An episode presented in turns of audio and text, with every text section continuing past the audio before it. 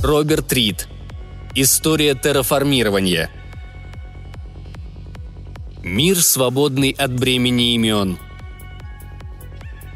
Объект был замечен и тут же измерен. Небольшой мерцающий свет, движущийся вдоль расчетного вектора прямо к сбрасывающему скорость космическому кораблю. Первой реакцией Маккола были бурный смех и парочка отборных ругательств. «Много же времени им понадобилось, чтобы начать погоню», заявил он псам, бескрылым огненным драконам и прочим могучим и бесстрашным членам своей беззаветно преданной команды. «Внимательно наблюдайте за нашим врагом.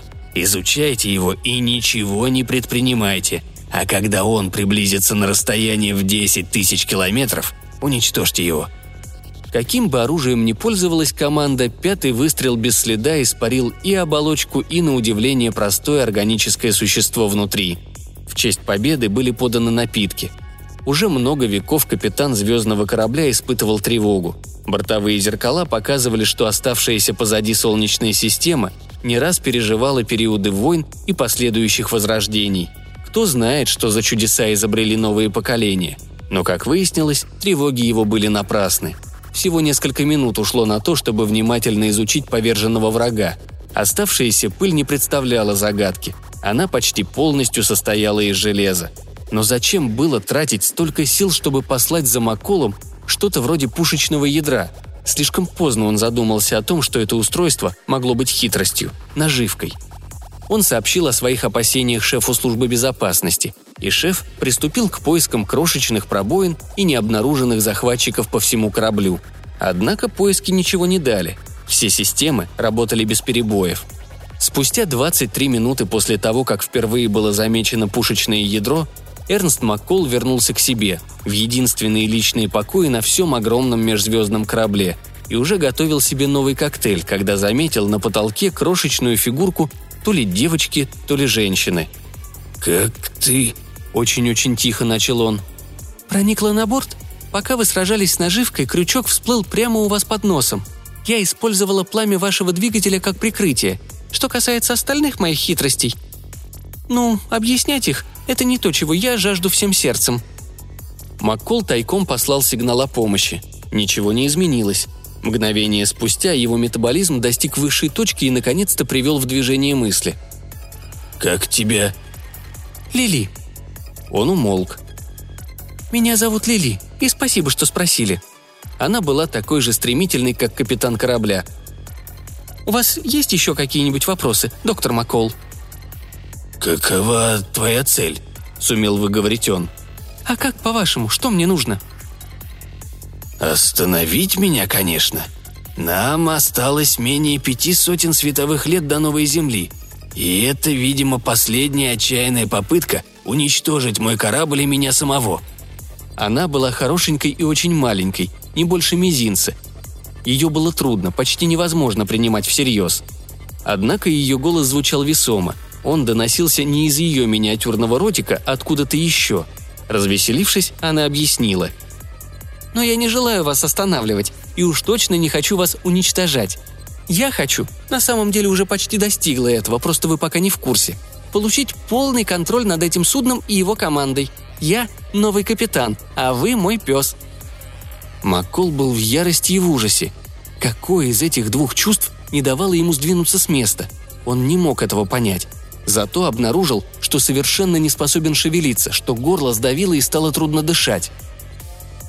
«Ты завоюешь новую землю для себя», — только и смог выговорить он. «Это и есть твой план?» «Едва ли», Стакан с коктейлем, который он так и не успел попробовать, выпал из руки мятежного Атума, плеснув холодной липкой жидкостью на его босые ноги. «Мне просто нужен ваш корабль и его возможности», — пояснила Лили.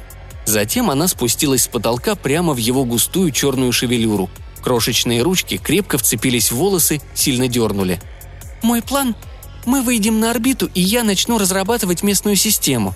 Сперва создам кольца вокруг планеты, а затем теплицу высоко над ее атмосферой. Будут возведены детально разработанные оборонительные сооружения, а также защитные экраны от межзвездных катастроф. А потом я стану ждать любого, у кого хватит глупости, последовать за вами и за мной. Но что ты будешь делать с этим миром? Ничего, заверила его она. Подумала немного и прибавила. «Буду наблюдать за местной жизнью, не вмешиваясь в ее дела. Именно это мы и делаем в каждый дарованный нам день. Не правда ли, доктор Маккол?» Атум завершил свое выступление ответом на вопрос, который задал бы любой из присутствующих, будь у него такая возможность. Он озвучил его сам, размышляя вслух. «И когда же, наконец, мы покинем нашу Солнечную систему ради других солнц и богатых новых миров, которые только и ждут, когда мы предъявим на них свои права?»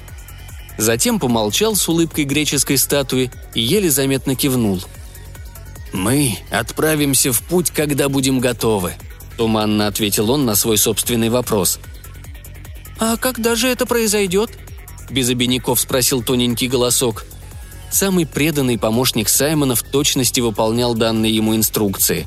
Саймон взглянул на существо, оснащенное множеством конечностей, и ответил – когда все наши дома здесь будут заселены и благополучны. Я бы хотел на это надеяться. Мы отправимся в плавание, как только уверимся, что наша природа и институты власти не будут использовать это переселение как предлог для безудержного роста, что мы вернулись к путешествиям ради покорения космоса, когда у нас будет достойный и благородный план, а также мужество и дисциплина, чтобы довериться ему.